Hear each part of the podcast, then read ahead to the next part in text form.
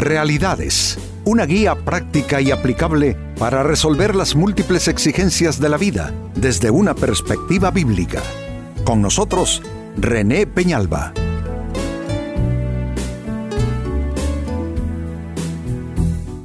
Amigos de Realidades, sean todos bienvenidos. Para esta ocasión, nuestro tema, evidencias de una religiosidad vana. Creo, sin temor a equivocarme, eh, y puedo afirmar que todos eh, tratamos de huir, de escapar, de evadirnos de una falsa religiosidad, es decir, de una espiritualidad que es solo maquillaje, que es solo careta, que es solo disfraz. Me parece que todos anhelamos eh, sinceramente eh, tener una comunión con Dios, una fe, unas creencias, una práctica cristiana eh, legítima, verdadera. Así es que en razón de este anhelo, de esta necesidad que tenemos, creo que el tema es válido y es pertinente para toda persona. Evidencias de una religiosidad vana. En la carta de Santiago capítulo 1 versículo 26 se lee a este respecto, dice así, si alguno se cree religioso, pero no refrena su lengua, sino que engaña a su propio corazón, note que uno, uno puede tener y desarrollar procesos de engaño propio, de autoengaño, sino que engaña a su propio corazón, atención al, al, diagnóstico de esta situación. La religión del tal es vana. Ese es nuestro tema. Y noten cómo el pasaje comienza a hablarnos desde lo que es, es, nuestra actitud, desde lo que nosotros creemos, pensamos y afirmamos, y afirmamos. Creernos buenos cristianos, creer que tenemos una relación eh, válida con Dios. Pero si a la vez, y ahora entra en la dimensión de la conducta de las personas, pero si a la vez esta persona que se cree un buen creyente, un buen cristiano, eh, no refrena su manera de hablar, no educa sus palabras y su forma de hablar no manifiesta esa nueva vida en Cristo y esa transformación de vida, esa persona vuelve de nuevo hacia la dimensión interior, se está engañando a sí misma. Entonces noten, me creo cristiano, pero hay algo en mí que no está bien y es mi forma de hablar lo, descubre. ¿Y qué es lo que está pasando? Me estoy engañando a mí mismo. ¿Y qué es lo que es, eh, cuál es la situación real respecto a qué me estoy engañando? A que mi religión o mi cristianismo es vano, aún creyéndome cristiano. Este es un es una escritura que está estructurada de una manera, amigos, que es interesante todo lo que uno puede sacar aquí. Eh, eh, eh, imagínense creerse religioso, pero a la vez la lengua, la manera de hablar de la persona desnuda otra realidad. Y esa realidad número tres es que la persona se está autoengañando y por consiguiente la religión o el cristianismo de esa persona no es legítimo en verdad como esa persona erróneamente cree. No, es una tremenda escritura. Pues con ella de base y de fondo hagámonos la siguiente interrogante. ¿Cómo se evidencia una religiosidad vana? Porque Santiago eh, todo lo circunscribe al asunto de cómo habla esa persona, eh, qué, qué se muestra en sus palabras, Allí se desnuda todo, ahí se descubre todo. Eh, así es que no parece complicado, no parece difícil seguirle la pista a esto y observar en la manera de hablar que puede ser tuya, amigo, amiga mía o de cualquier otro, descubrir en la forma de hablar de la persona cómo se está evidenciando una religiosidad vana. Pues esta es la interrogante. ¿Cómo se evidencia una religiosidad vana? Primera respuesta. los hechos, en esa persona en particular, los hechos no acompañan a las palabras. Los hechos no acompañan a las palabras. Parece que se espera en la palabra de Dios que haya una debida correlación entre la manera en que actuamos y la manera en que hablamos.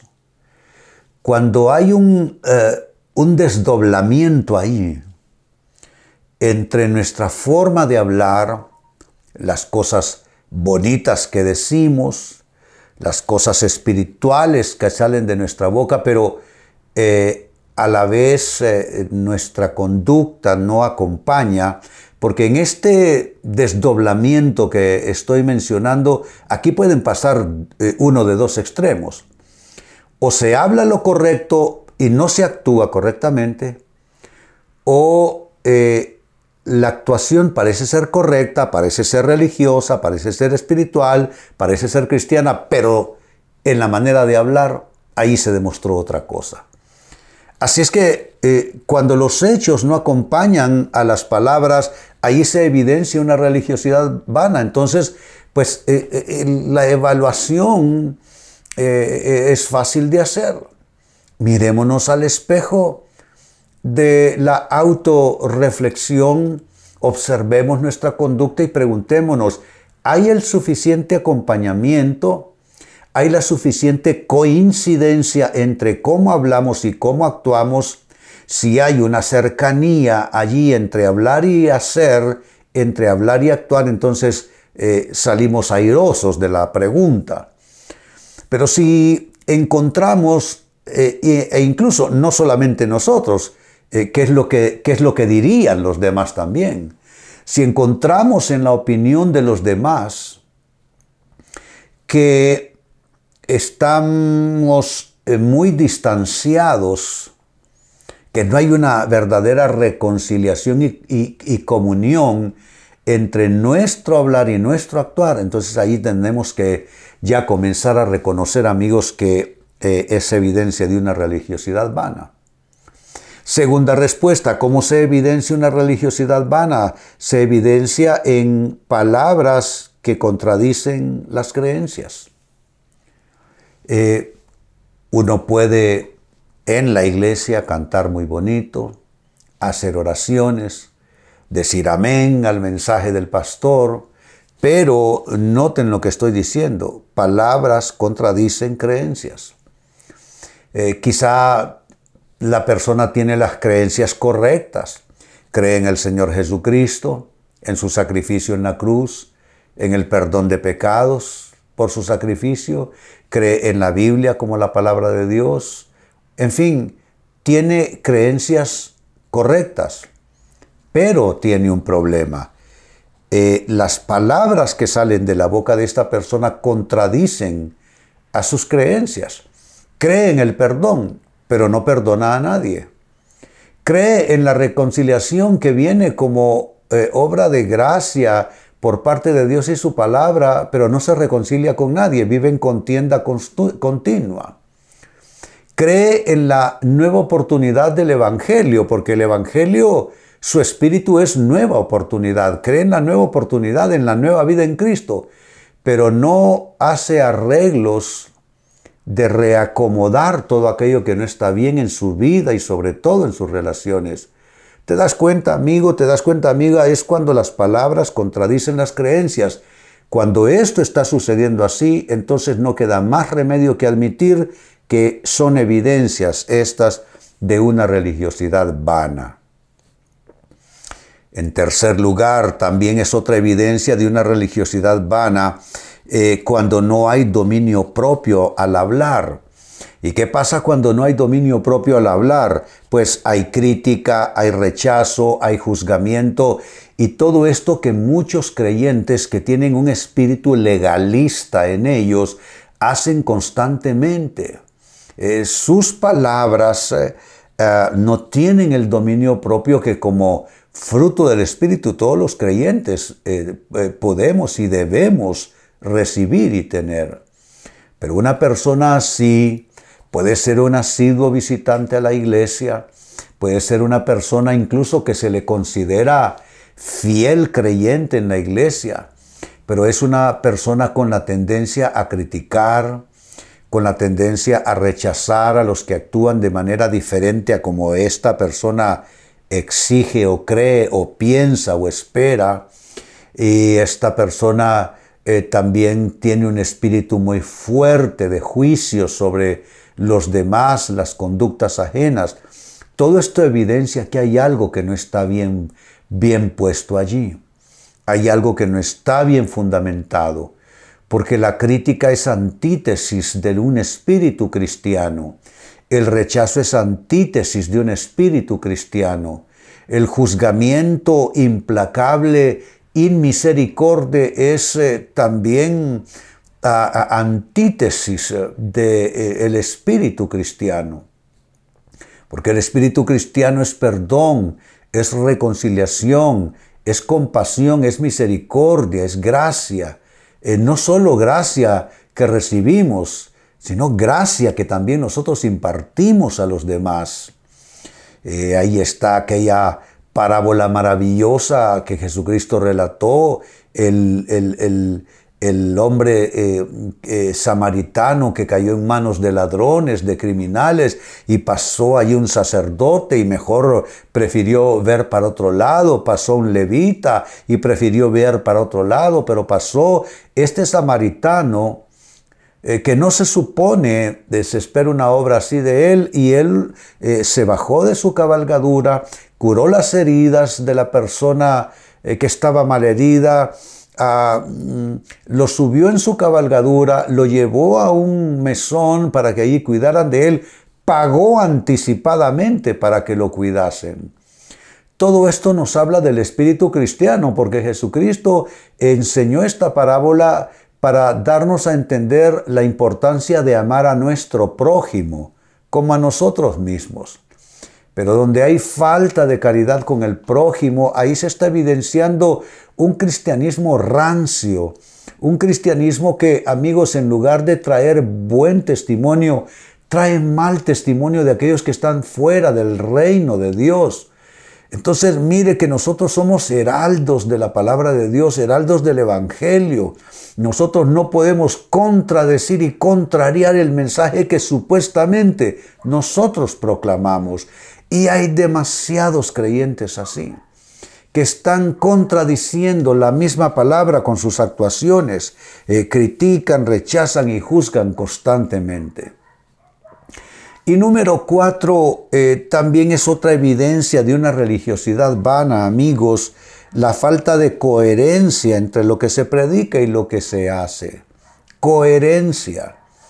Eh, necesitamos que la gente lea bien lo que ve en nuestras vidas que así como nos ven ir a una iglesia o expresar unas palabras de testimonio compartiendo el Evangelio, que vean que nuestras vidas, nuestras actitudes y actuaciones van en coincidencia con ello. Pero ¿cuántos creyentes no gozan de estima en sus centros de trabajo porque son creyentes que niegan con su forma de hablar y en general con su forma de ser el testimonio cristiano. Yo creo que humildemente debemos reconocer que a todos nos pasa esto.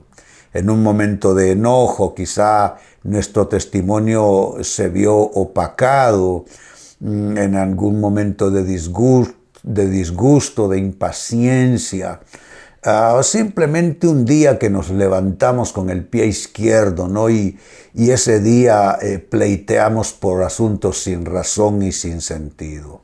A todos nos ha pasado. Pero en general debiera acompañar a nuestra, eh, a nuestra supuesta fe y creencias un hablar y una conducta que vayan en coincidencia, como estamos diciendo en este último aspecto, que haya coherencia entre lo que se predica y lo que se hace. Vuelvo al texto bíblico, Santiago capítulo 1, versículo 26, dice así, si alguno se cree religioso, lo que uno puede creer erróneamente, solo por no haberse observado lo suficiente, Si alguno se cree religioso, pero no refrena su lengua, sino que engaña a su propio corazón, la religión del tal es vana. Es el cuadro de alguien que necesita ser correctivos con urgencia. Ahora, ¿cómo se evidencia, además de lo que aquí claramente está establecido en el texto, cómo se evidencia una religiosidad vana? Hay cuatro marcas incuestionables. Uno, los hechos no acompañan a las palabras. Segunda evidencia, las palabras contradicen las creencias. Tercera evidencia, no hay dominio propio al hablar. Se critica, se rechaza, se juzga constantemente. Y número cuatro, hay falta de coherencia entre lo que se predica y lo que se hace. Todo esto evidencia una religiosidad vana. Amigos, con esto cierro el tema, de igual manera me despido y les recuerdo que nuestro enfoque de hoy ha sido titulado Evidencias de una religiosidad vana. Hemos presentado Realidades con René Peñalba. Puede escuchar y descargar este u otro programa en renépenalba.net.